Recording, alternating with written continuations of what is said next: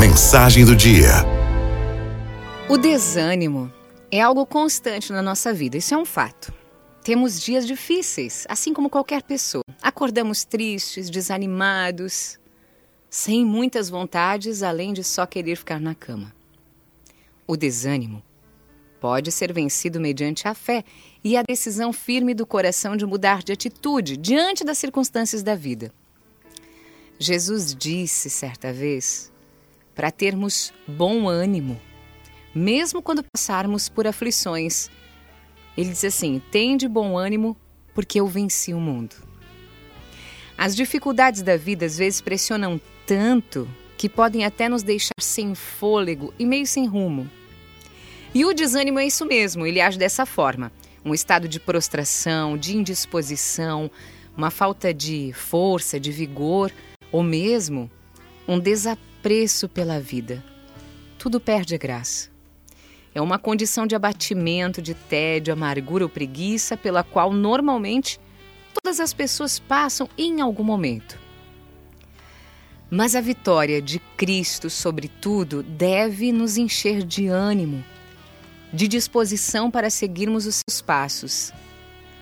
Porque Jesus venceu e com ele nós também vamos vencer. Para mudar esse status negativo, você precisa, antes de mais nada, reconhecer que está nessa condição de desânimo. A sensação de apatia, preguiça ou tédio constantes, elas podem agravar e derrubar você. Então mude, mude hoje. Converse com Deus, peça ânimo, peça força de vontade para vencer as adversidades que você tem hoje. Tire um momento para si durante o dia, faça coisas que o relaxe. Ouvir uma música, ler um livro, respirar um ar puro e reze. Reze. Mantenha-se em oração, mantenha essa comunicação com Deus. Você não está sozinho.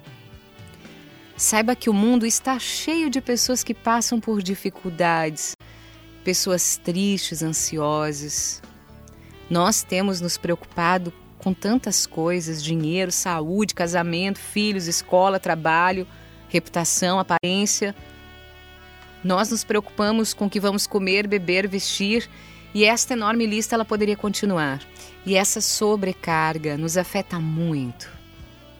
E aí a ansiedade vem, paira sobre a nossa cabeça como uma sombra escura que parece quase impossível escapar dela, mas é possível sim. Em primeiro lugar, lembre-se da grandeza de Deus. Muito da nossa ansiedade vem do pensamento de que Deus tem outras coisas para cuidar e não de nós, mas Deus cuida de você.